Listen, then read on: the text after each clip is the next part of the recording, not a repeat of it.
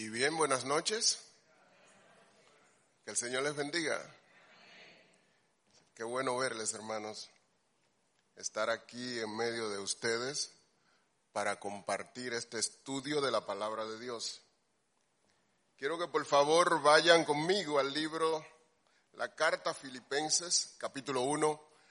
Esta noche vamos a estar terminando, cerrando este, este capítulo después de cinco prédicas, esta es la sexta, vamos a cerrarlo.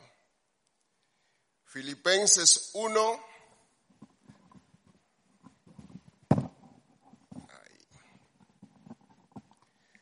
Desde el 18 hasta el 31. Y luego vamos a tener un momento de oración. Dice así la palabra del Señor, versículo 18. ¿Qué pues? Que no obstante de todas maneras, o por pretexto o por verdad, Cristo es anunciado y en esto me gozo y me gozaré aún. Así comienza el relato el apóstol Pablo en este texto. Mira cómo dice el 19, porque sé que por vuestra oración y la suministración del Espíritu de Jesucristo, esto resultará en mi liberación conforme a mi anhelo y esperanza de que en nada seré avergonzado. Antes bien, con toda confianza, como siempre, ahora también será magnificado Cristo en mi cuerpo, o por vida o por muerte, porque para mí el vivir es Cristo y el morir es ganancia. Más si el vivir en la carne resulta para mí en beneficio de la obra, no sé qué escoger, porque de ambas cosas estoy puesto en estrecho, teniendo deseo de partir y estar con Cristo, lo cual es muchísimo mejor, pero quedar en la carne es más necesario por causa de vosotros. Y confiado en esto, sé que quedaré para que aún para sé que quedaré, que aún permaneceré con todos vosotros para vuestro provecho y gozo de la fe, para que abunde vuestra gloria de mí en Cristo Jesús por mi presencia otra vez entre vosotros. Solamente que os comportéis como es digno del Evangelio de Cristo, para que sea que vaya a veros o que esté ausente, oiga de vosotros que estáis firmes en un mismo espíritu combatiendo unánimes por la fe del Evangelio y en nada intimidados por los que se oponen, que para ellos ciertamente es indicio de perdición, más para vosotros de salvación, y esto es de Dios. Y un texto glorioso, porque a vosotros os es concedido a causa de Cristo, no solo que creáis en Él, sino también que padezcáis por Él teniendo el mismo conflicto que ahora veis en mí y ahora oís que hay en mí. Oremos. Señor amado, aquí estamos, tus hijos, clamando, oh Padre, que tú nos des sabiduría para no solo leer tu palabra, sino aplicarla a nuestros corazones, así como decía Josué hace un momento. Permite, Señor, que la guianza de tu Espíritu sea con cada uno de nosotros y que podamos encontrar aquí todo el alimento espiritual que necesitamos para vivir vidas que te den gloria y honra a ti, oh Padre. Que podamos ver este ejemplo noble del apóstol Pablo, siguiendo las pisadas de Cristo, y que nosotros querramos imitarlo aquí en esta tierra. Llénanos de ti, mi Señor, lo rogamos en el nombre de Jesús. Amén. Hace unas semanas nosotros estuvimos considerando la porción anterior desde el versículo 12 hasta el versículo 18. Y habíamos dicho en esa ocasión que solamente íbamos a rasgar la corteza del versículo 18. Mira cómo terminó ese texto. En el versículo 18, mira lo que dice Pablo ahí. Que pues, que no obstante, de todas maneras, o por pretexto o por verdad, Cristo es anunciado, en anunciado y en esto me gozo y me gozaré aún. Pablo termina en pleno gozo al ver que Cristo es anunciado, o por verdad o por pretexto. Y lo que tú no debes olvidar, amado hermano, y tú que me estás viendo en tus hogares, es la condición en que se encuentra el apóstol Pablo. Él está lleno de gozo porque Cristo está siendo predicado, pero recuerda, Pablo está preso. Pablo está preso. ¿Y qué es lo que pasa? ¿Qué es lo que llena de gozo a Pablo? ¿Qué es lo que está cruzando por su mente que al ver que el Señor Jesucristo está siendo predicado o por verdad o por pretexto, lo que está llenando de gozo a Pablo es lo siguiente. Si usted se va al libro de Primero de Reyes, capítulo 2, va a encontrar que dice que David estaba presto a morir. Y en esa situación, presto a morir, llama a su hijo Salomón que lo va a suceder. Y comienza a darle consejo y le dice, mira, solamente esfuérzate y sé muy valiente, sé hombre. Cumple los preceptos de Jehová, sigue sus palabras, sigue sus caminos. Y tú dices, wow, ¿y qué tiene que ver esto? Bueno, que cuando una persona está presto para morir, normalmente llama a alguien que le va a suceder para darle ciertas directrices. El Señor Jesucristo no fue la excepción. Cuando el Señor Jesucristo estaba presto para irse, le dijo a sus discípulos, mas id por todo el mundo. ¿Y qué? Y predicad el Evangelio a quienes? A toda criatura. El que creyere y fuere bautizado, ese será salvo. Pablo estaba tranquilo en la cárcel, Pablo estaba contento, lleno de gozo, porque sabía que esa misión, esa tarea que el Señor Jesucristo había dejado para todos sus discípulos, se estaba cumpliendo. Y la pregunta es, la pregunta es, amado, ¿y tú? Llenas de gozo al saber que otros están predicando al Señor Jesucristo y que lo hacen por causa tuya, porque aprendieron, vieron ese ejemplo tuyo. Y que sea por verdad o por pretexto, se está predicando a Cristo. Quiere el Señor que así sea. Porque mira como Pablo, en medio de la cárcel, en medio de esa situación, él está gozoso y él dice, mira, mira, yo no importo lo más importante es que la misión de mi vida, la visión de mi vida, aquello que enciende mis motores, se está cumpliendo. El Señor Jesucristo está siendo predicado. El Señor Jesucristo está siendo predicado. Es posible que ahora, a este momento, tú digas, ¿y qué tema fue que Jairo le puso a la prédica?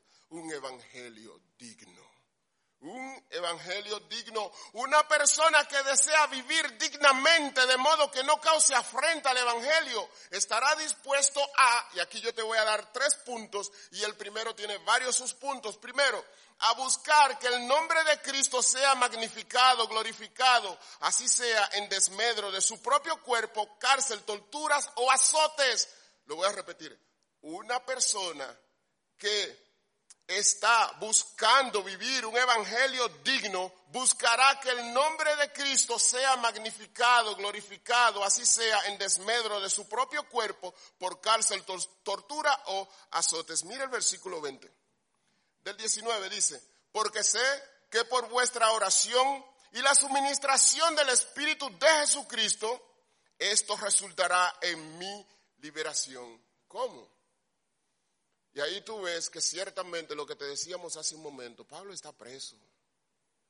Pablo está preso. Sin embargo, él no considera esa leve tribulación momentánea como algo que le impida llevar a cabo aquella misión para la cual el Señor le llamó. Para predicar, tú quieres vivir un evangelio digno. Tienes que sobreponerte a las circunstancias adversas que lleguen a tu vida. Y mira cómo él dice, mira cómo él dice, porque sé que por vuestra oración y la suministración del Espíritu de Jesucristo, y aquí hay un detalle que usted tiene que ver conmigo. Todos aquí sabemos que las tres personas de la Trinidad son el Padre, ¿qué más? El Hijo y quién? Ojo, deténgase. Porque sé que por vuestra oración y la suministración del Espíritu de Ok, esa no es la única ocasión en la palabra de Dios donde Pablo va a hacer alusión al Espíritu Santo como el Espíritu de Cristo. Vamos a ver dos ocasiones más donde él hace alusión al Espíritu Santo, pero usted verá cómo lo llama ahora. Por favor, vaya conmigo a Romanos 9.8. Romanos 9.8, por favor. Romanos 9.8. Perdón, Romanos 8.9 al 11. Romanos 8.9 al 11. Romanos 8.9 al 11. Más vosotros no vivís según la carne, sino según el Espíritu, si es que el Espíritu de Dios mora en vosotros. Y si alguno no tiene el Espíritu de Cristo, el Espíritu de Cristo en él, y si alguno no tiene el Espíritu de Cristo, no es de él. Pero si Cristo está en vosotros, el cuerpo en verdad está muerto a causa del pecado, mas el Espíritu vive a causa de la justicia. Y si el Espíritu de aquel que levantó de los muertos a Jesús mora en vosotros, el que levantó de los muertos a Cristo Jesús, vivificará también vuestros cuerpos mortales por su Espíritu que mora en vosotros. Un pasaje precioso donde tú puedes entender que ese paracleto de que el Señor Jesucristo hablaba que iba a ser nuestro consolador, en esencia es su espíritu y es el espíritu del Padre. Y que ninguno de nosotros tiene excusa para vivir la vida como quiera, por cuanto nosotros tenemos, desde que creemos, el Espíritu de Cristo, el Espíritu del Padre en nosotros. En cada uno de nosotros.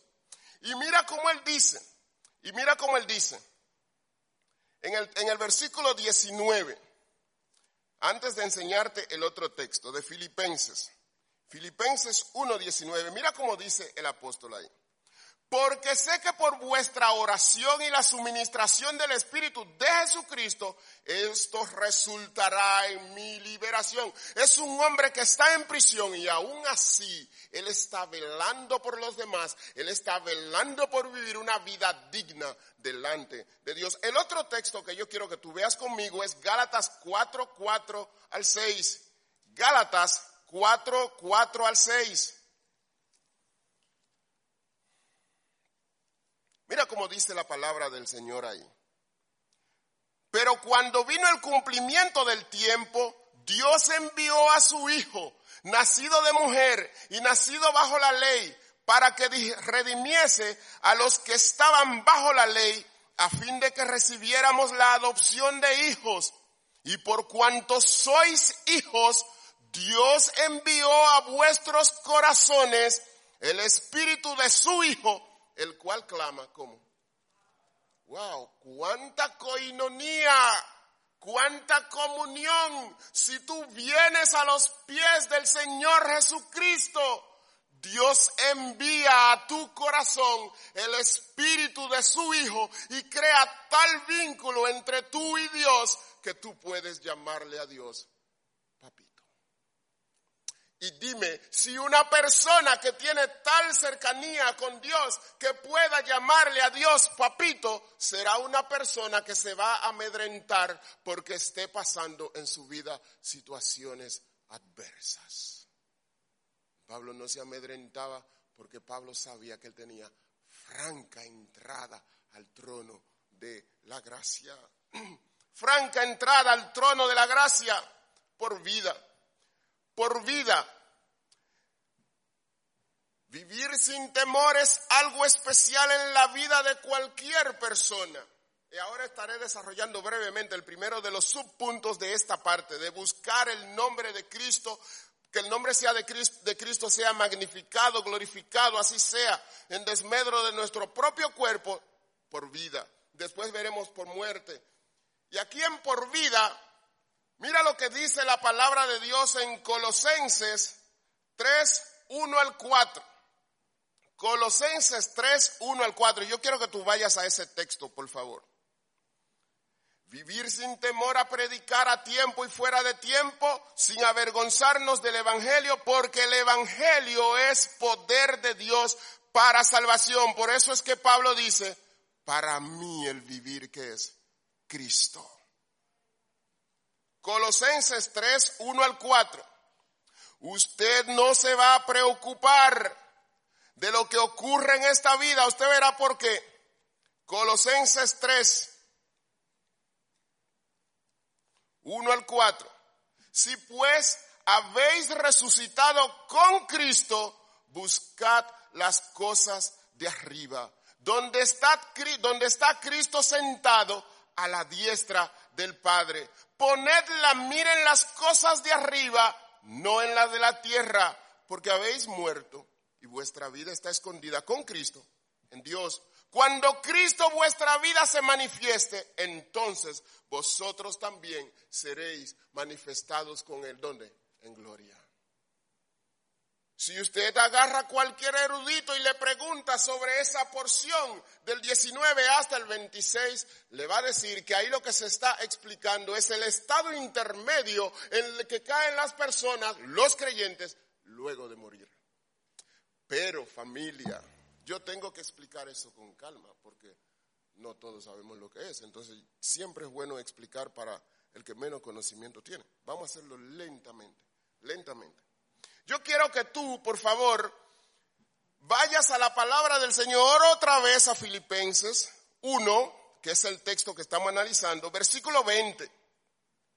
Filipenses 1:20, conforme a mi anhelo y esperanza de que en nada seré avergonzados, avergonzado, antes bien, con toda confianza, como siempre, ahora también será magnificado Cristo en mi cuerpo, o por vida o por muerte. ¡Wow!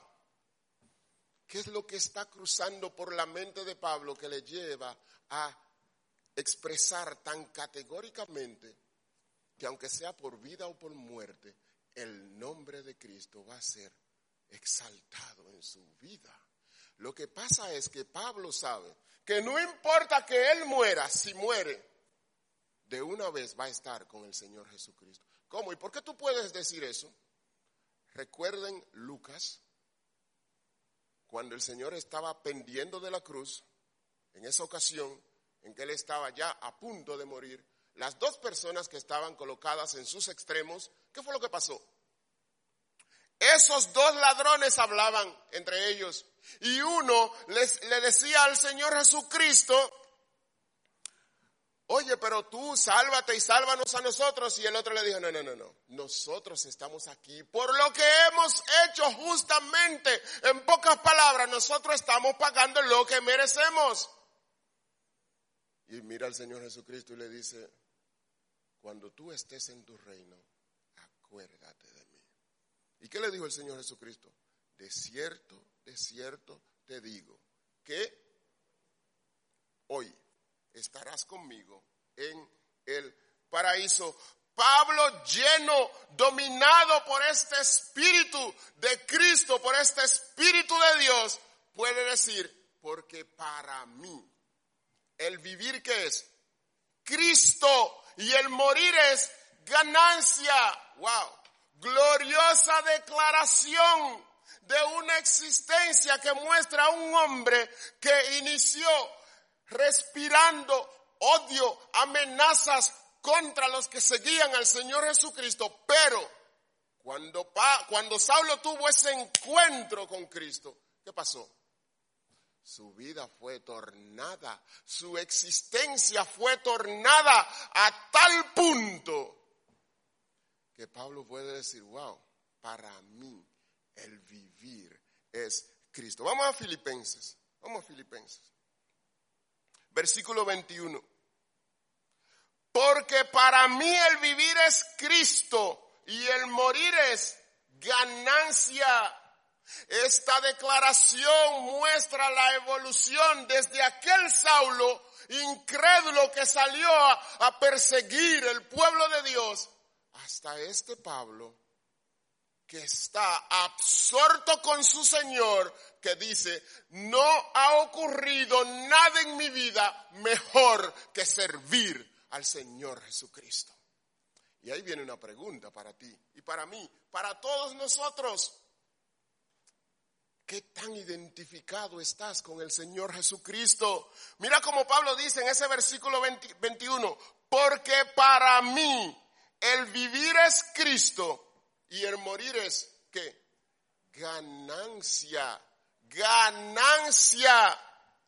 He aquí a un hombre que en un momento X o Y de su vida estaba tan involucrado en contra del pueblo de Dios que coincidió en las, en las muertes de algunos de los hijos de Dios al punto de que a sus pies pusieron los vestidos de Esteban.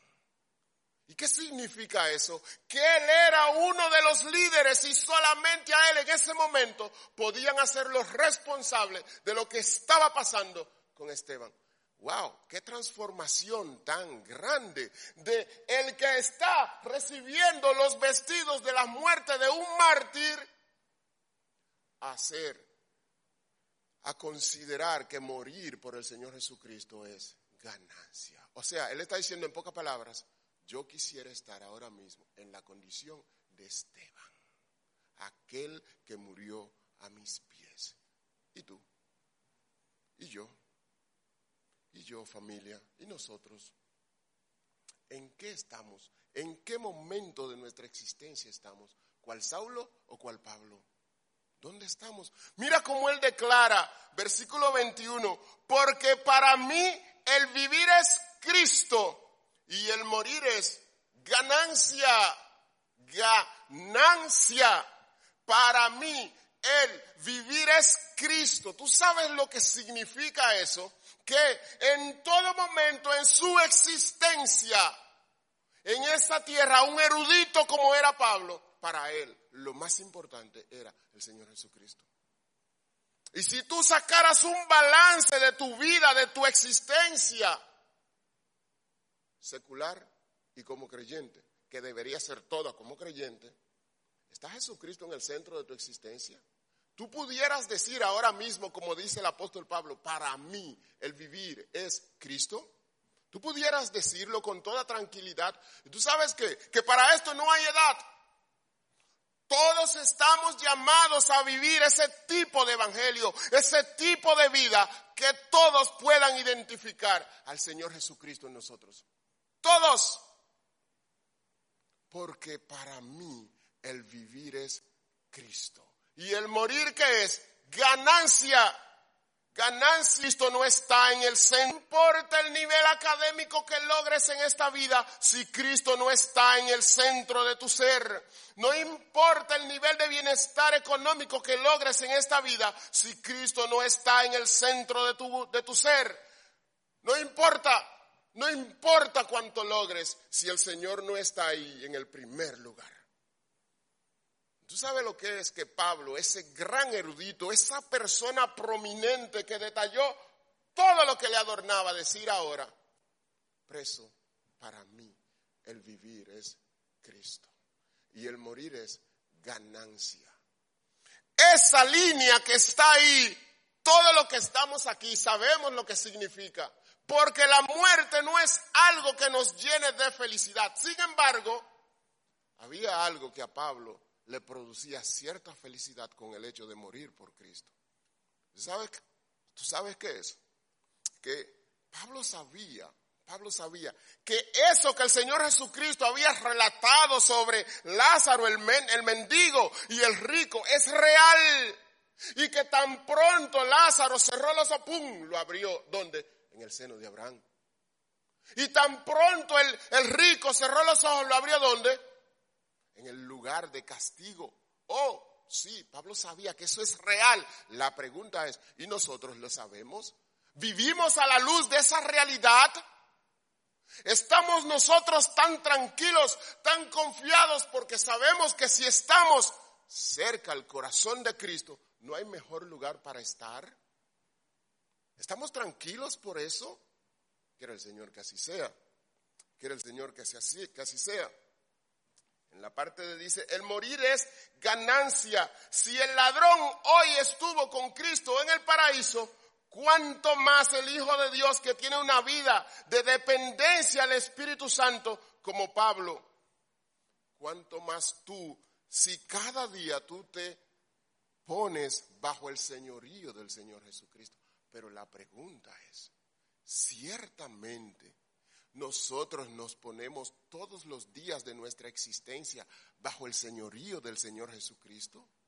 ¿Lo hacemos? ¿Lo hacemos? ¿Lo consideramos a Él el Señor de nuestras vidas? ¿Lo consideramos? De modo que todo lo que gira en torno a nuestras vidas, nosotros lo ponemos bajo una lupa para ver si de verdad eso gira en torno a que la obra de Cristo avance en esta tierra. Filipenses 1.24, mira lo que dice el texto en Filipenses 1.24.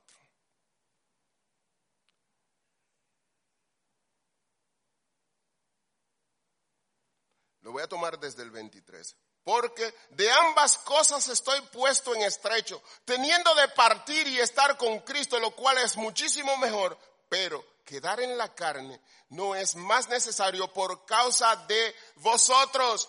En todo momento, en todo momento, el apóstol Pablo, si tú agarras el texto y le haces una radiografía de arriba abajo, te vas a dar cuenta que el apóstol Pablo en todo momento lo que está considerando es al colectivo y no a él. Al colectivo y no a él y tengo que, tengo que admitir que durante la preparación de esta prédica, yo quería agarrar el versículo 29 y verlo en su lugar. Pero, pero, dado que el versículo 29 gira en torno a esta realidad del estado intermedio, yo tengo que alarlo y traerlo acá antes de ver los versículos 27 y siguientes. Filipenses 1:29, mira lo que dice. Porque a vosotros os es concedido a causa de Cristo, no solo que creáis en Él, sino también que padezcáis por Él. ¡Qué gran bendición! ¿Por qué? Porque este versículo es una gran bendición para la vida de todos nosotros. ¿Por qué? Si tú ves ese texto aislado, tú lo que vas a ver es tu carne y tú vas a decir, oye, hey, tranquilo, ¿cómo, cómo, cómo que yo tengo que gozarme por padecer por el nombre de Cristo? Bueno, vamos a verlo a la luz de Apocalipsis 6, versículos 9 al 11. Vamos allá, Apocalipsis 6, versículos 9 al 11. Vamos allá para que tú veas y entiendas un poquito qué es lo que está en la mente de Pablo. 6 versículos 9 al 11.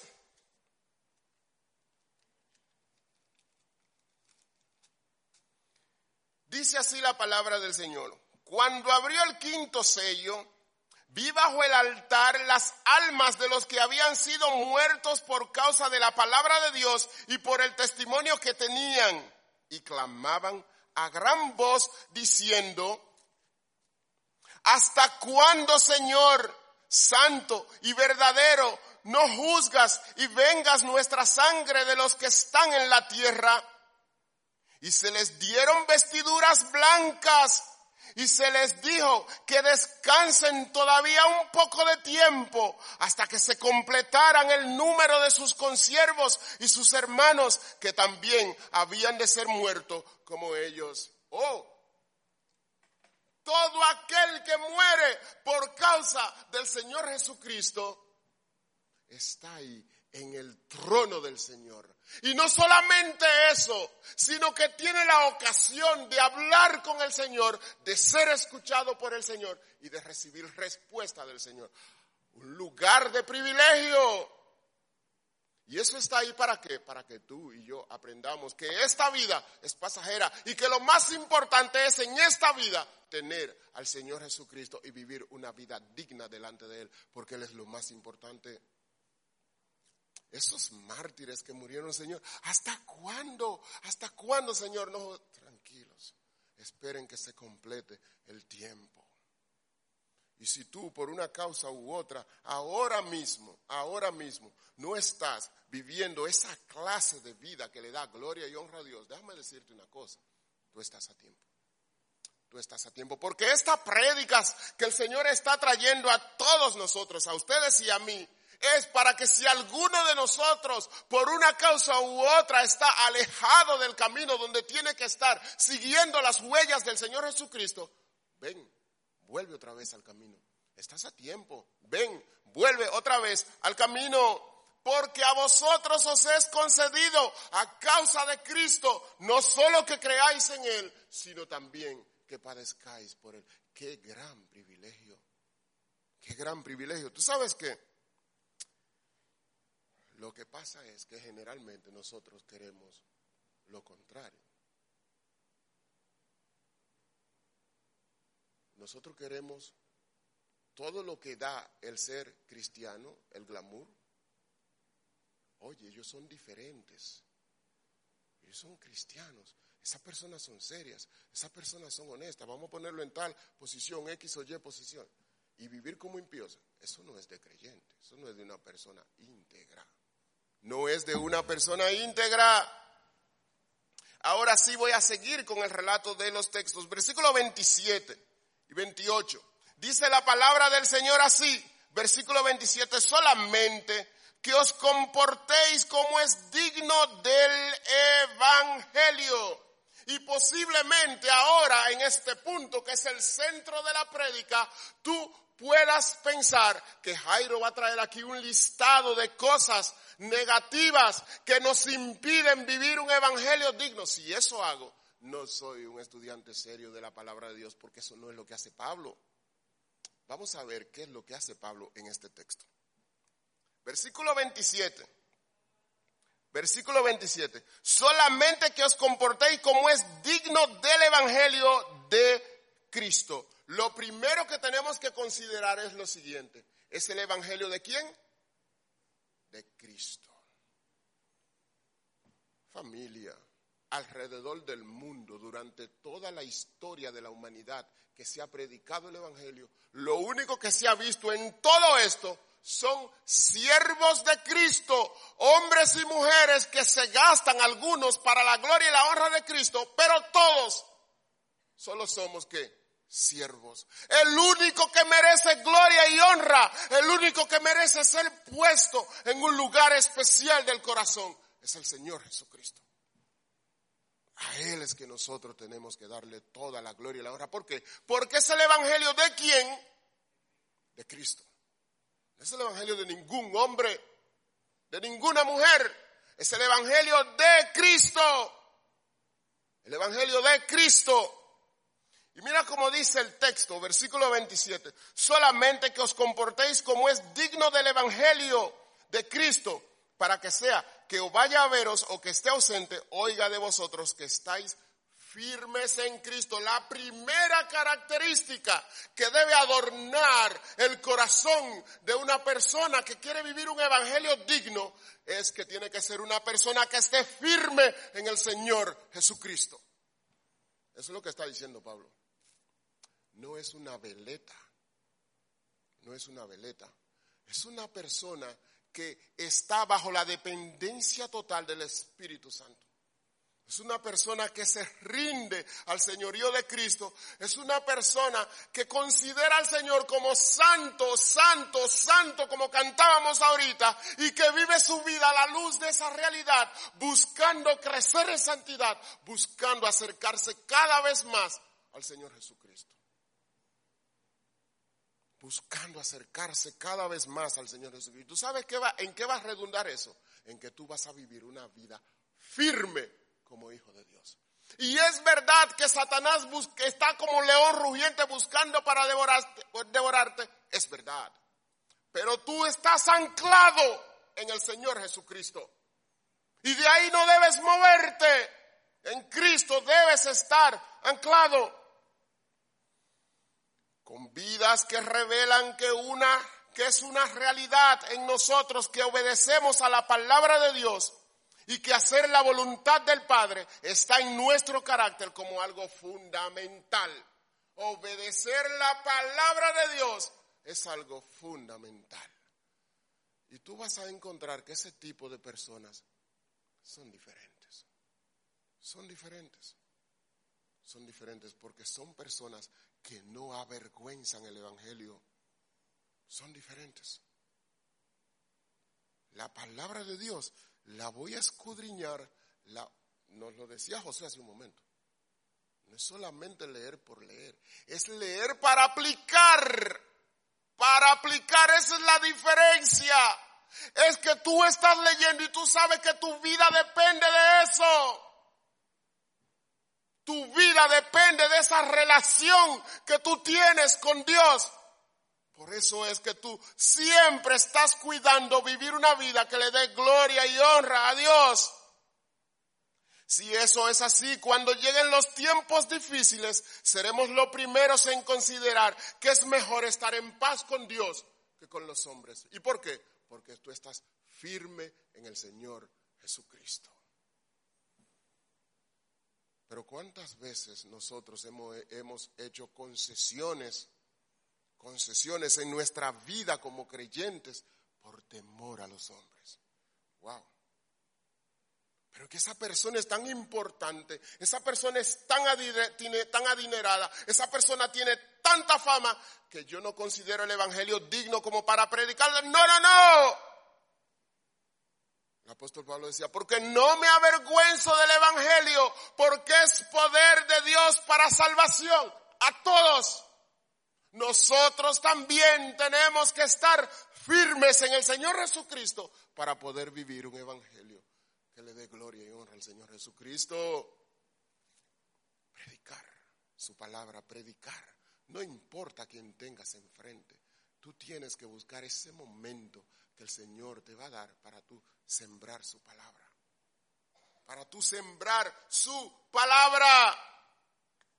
Y sigue el texto. Vamos a ver la segunda característica que tiene que adornar a aquellos que viven un evangelio digno. La primera es que están firmes en Cristo. Y vamos a ver la segunda. Versículo 27. Solamente que os comportéis como es digno del evangelio de Cristo, para que os sea que vaya a veros o que esté ausente, oiga de vosotros que estáis firmes en un mismo espíritu.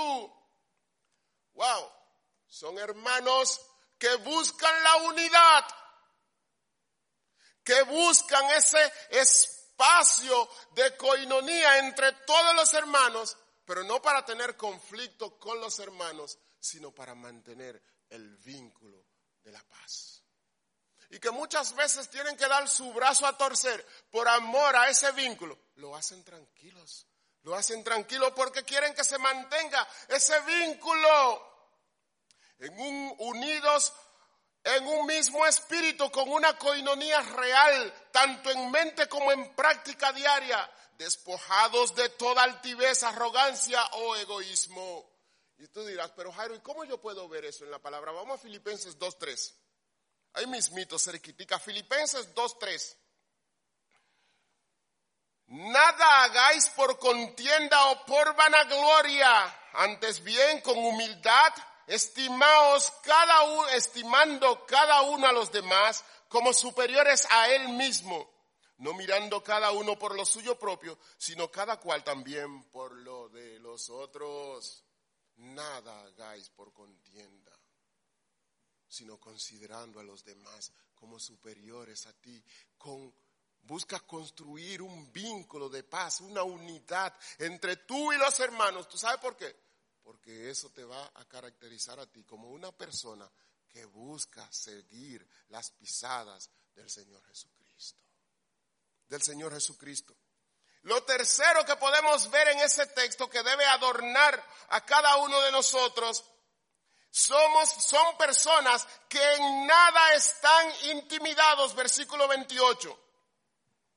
Versículo 27 al final. Lo voy a leer otra vez. Versículo 27 al final. Solamente que os comportéis como es digno del Evangelio de Cristo, para que os sea que vaya a vosotros o que esté ausente, oiga de vosotros que estáis firmes en un mismo espíritu, combatiendo unánimes por la fe del Evangelio no es lo mismo tener una actitud derrotado o la actitud de alguien que está presto para defender el Evangelio en cualquier situación que se presente. Son dos personas totalmente diferentes. Y tú sabes que el Señor Jesucristo prefiere la segunda, aquella que está presta para defender el Evangelio, no importa quién tenga delante. Yo soy cristiano. Para mí es un honor identificarme como discípulo del Señor Jesucristo. Pero si tú cambias como el camaleón, de acuerdo al lugar, de acuerdo a la situación en que te encuentres, te identificas o no con el Señor Jesucristo, hay problemas. Hay problemas. Combatiendo unánimes por la fe del Evangelio, una persona que está dispuesta a defender el Evangelio frente a otros es un hermano que está dispuesto a dejar su zona de confort, dejar ese lugar que nos permite vivir camuflajeados ante el mundo para hacer cosas que no convienen, ignorando que Dios es omnipresente. Cuando tú eres engañado en tu propia mente y tú crees que porque tú estás en X o Y lugar y tú no estás en la presencia de otros hermanos y que tú puedes hacer lo que bien te parezca para vivir como un impío, pensando que Dios no te está viendo, estás equivocado. El Señor te está llamando a que en ese lugar donde estás solo como creyente estés presto para defender el Evangelio. Claro, dando un buen testimonio, pero mostrándole a los demás que nosotros somos diferentes. Nosotros somos diferentes. Nosotros estamos llamados a vivir desprendiendo ese aroma de personas diferentes. Los impíos no pueden ver en nosotros ese espíritu de cobardía que muchas veces adorna a los hijos de Dios. Mira que puse comillas en hijos de Dios. Porque si tú eres un hijo de Dios, tú estás llamado a tener esa gallardía, ese valor, ese arrojo para predicar el Evangelio. ¿Por qué? Porque no debemos avergonzarnos del Evangelio. ¿Y cómo tú podrás decir, y cómo tú vas a poder decir, Puro y santo quiero ser. Tu voluntad, Señor, yo quiero hacer. Santo, santo, santo es nuestro Dios, como dice un cantante llamado Steve Green. Pero ¿cómo tú puedes decir eso si tú vives atemorizado del mundo, si tú vives en tu zona de confort, si tú vives viviendo la vida de un impío? Para tú querer ser santo como el Señor, que es tres veces santo, tú tienes que comenzar a vivir bajo el señorío del Señor Jesucristo, en dependencia total de su Santo Espíritu. Y en nada intimidados, y en nada intimidados por lo que se oponen. Señor, guíanos en tu verdad, permite que siempre podamos resistir en el día malo frente al enemigo de nuestras almas y allí, en medio del fuego, y aquí viene una imagen que yo quiero que tú te lleves hoy. Si el infierno es el lugar donde yo tengo que ir, pero voy con Cristo, yo voy tranquilo. Tres jóvenes, tres jóvenes fueron, si es el si el infierno es el lugar donde yo debo ir, pero voy con Cristo, voy tranquilo. Tres jóvenes porque se negaron a obedecer el edicto de un rey iban a ser arrojados a un horno de fuego. Tres jóvenes llenos de vida, con toda una vida por delante. Sin embargo, ellos consideraron mejor estar en la presencia de Dios que obedecer a ese rey y desobedecer a Dios. ¿Y qué pasó? Calentaron el horno siete veces. Los que, los que lanzaron, los que arrojaron a los tres jóvenes, Sadrach, Mesach y Abednego murieron. Si el infierno es el lugar donde yo tengo que ir, pero voy con Cristo, voy tranquilo, porque ese horno que mató a los que arrojaron a los jóvenes, ¿tú sabes qué? Contra esos tres jóvenes que servían al Cordero y el aspecto es como el del Hijo del Hombre. Wow. Salieron de ese horno sin olor en sus ropas a ese fuego, a ese humo. ¿Y por qué? Porque el Señor Jesucristo no los dejó solos. Si tú vives un evangelio digno, el Señor Jesucristo no te va a dejar solo. La mejor compañía la vas a tener siempre.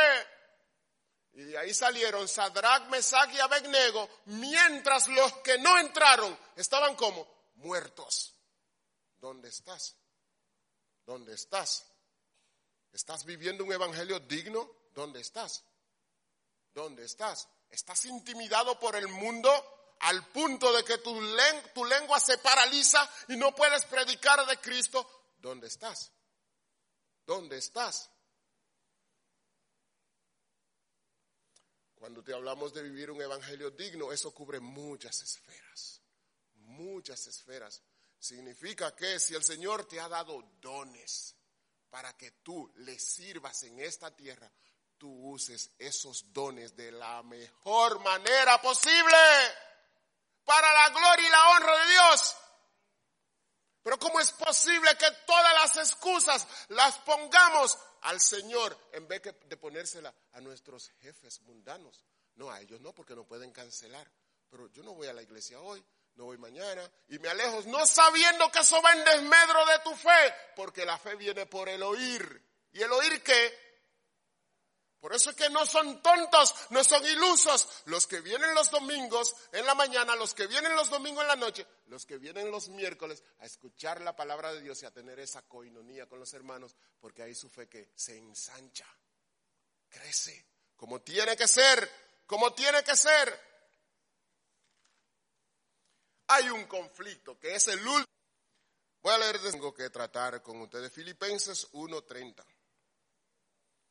Voy a leer desde el 29. Porque a vosotros os es concedido a causa de Cristo no solo que creáis en Él, sino también que padezcáis por Él, teniendo el mismo conflicto que habéis visto en mí y que ahora oís que hay en mí, eso de estar presente o estar ausente. Es un conflicto, eso creó un conflicto en Pablo. Porque si él estaba ausente, lo cual él dice que es muchísimo mejor, ¿por qué? Porque está en la presencia de quién? Del Señor Jesucristo. Pero estar presente es en beneficio de quién? De ustedes. Lo dice Pablo así. Ahora, ¿cuál es la idea que Pablo tiene en ese momento? Ya, atiende. Que si él está en la vida de los hermanos, los hermanos dan un paso al frente. No se quedan espiritualmente en el mismo lugar. Porque tienen a Pablo con ellos. ¿Y tú? ¿Cómo están las personas que te rodean contigo? Es muchísimo mejor para esas personas tenerte a ti en sus vidas. Te consideran a ti como un paso al frente, como el progreso de su vida espiritual, porque te tienen a ti, porque tienen ese sazón tuyo, que tú le predicas la palabra, que tú le abres la palabra, que tú estás ahí para ellos, bajo la esperanza de recibir un consejo que les guíe al Señor Jesucristo. ¿O te has convertido en un estorbo para el crecimiento espiritual de otros? Porque si es así, entonces tú no estás viviendo un evangelio digno. No estás viviendo un evangelio digno. Mira, para mí partir y estar con el Señor es muchísimo mejor, dice Pablo. Porque yo sé que tan pronto yo cierre los ojos a esta vida, ¡pum! Lo voy a abrir con el Señor. Pero yo sé que quedarme y estar con ustedes es en beneficio de ustedes. ¿Y tú? ¿Eres de beneficio para las personas que te rodean? ¿Lo eres? Tengo que darte una nota de balance. Yo sé que el tiempo ha avanzado y que ha corrido como un tirano, pero tengo que darte una nota de balance. Nosotros tenemos que buscar un equilibrio. Filipenses 2.4, mira lo que dice. No mirando cada uno por lo suyo propio, sino cada cual también por lo de los otros. Tenemos que vivir en esta tierra buscando lo mejor, no solo para nosotros, sino para los demás, sino para los demás, para las personas que nos rodean. Así como decía Pablo, mira, para ustedes es muchísimo mejor, para ustedes redunda en progreso. Tengo que darte una nota. Hay una Biblia, la nueva Biblia de las Américas del Ministerio Ligoniel, en la página 2044 habla un poquito del estado intermedio y yo quiero que tú te lleves a esta idea. Cito. El periodo de prueba de la humanidad concluye con la muerte. Nuestro destino final está definido cuando morimos. no queda esperanza de una segunda oportunidad para el arrepentimiento después de la muerte. Y no hay lugar para purgar como el purgatorio a fin de mejorar nuestra condición futura. Para el creyente, la muerte es la emancipación inmediata del conflicto y el desasosiego de esta vida cuando entramos en el estado de la bienaventuranza, termina la cita. Por eso es que a ninguno de nosotros debe amedrentarnos la muerte. Porque cuando mueres, entras en un estado de bienaventuranza. Pero eso es si tú tienes en tu corazón al Señor Jesucristo. Si tú tienes en tu corazón en el centro, ahí, al Rey de Reyes, al Señor de Señores, ese, ese que crea ese vínculo tan especial tan especial entre nosotros y el Padre que somos capaces de decirle al Padre, papito, wow. Tú sabes lo que pasó en el Edén. Tú sabes cómo se rompió esa relación. La cual comió y le dio a su esposo, el cual también que, a su marido, el cual también que comió. Y ahí, ¡pum!, un cisma. La relación se rompió, trataron de cubrirse, buscaron esconder, ilusos, buscaron esconderse de la presencia del omnipresente, del Rey de Reyes, del Señor de Señores. Y el Señor te dice a ti, el Señor te dice a ti, mira, esa relación está restablecida en mi Hijo, en su sangre. Y esa relación está tan restablecida que tú puedes decirme, papito, solamente en Cristo. Si tú estás aquí o si tú me estás viendo en esta noche y todavía tú no tienes al Señor Jesucristo, este es el momento. Este es el momento. ¿Tú quieres entrar en ese estado de bienaventuranza? ¿Tú quieres que la muerte no tenga poder sobre ti? Ven, ponte bajo el señorío del Señor Jesucristo.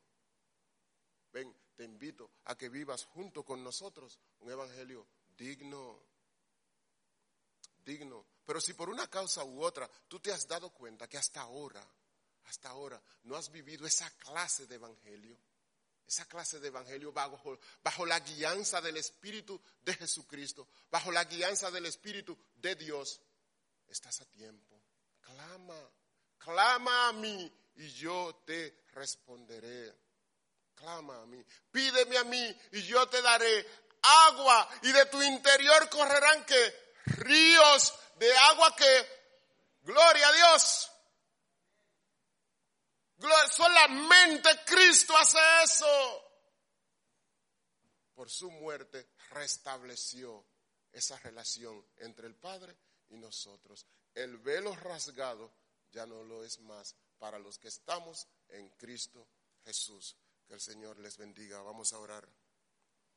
Señor amado, aquí estamos, tus hijos, clamando que tú nos permitas vivir un evangelio digno a, lo largo de nuestra existencia. Que no lleguemos avergonzados, sino que podamos mirar atrás y podamos decir con el apóstol Pablo, he guardado la fe. He seguido las pisadas del Señor Jesucristo. Me he puesto bajo su señorío y Él es el que ha vivido en mí, no yo. Gracias Señor por tu palabra. Gracias Señor por permitirnos abrirla, siendo nosotros inmundos de labios. Gracias por esta oportunidad. Llévanos con tu cuidado a nuestros hogares. Les rogamos en el nombre de Jesús. Amén. Que el Señor les bendiga.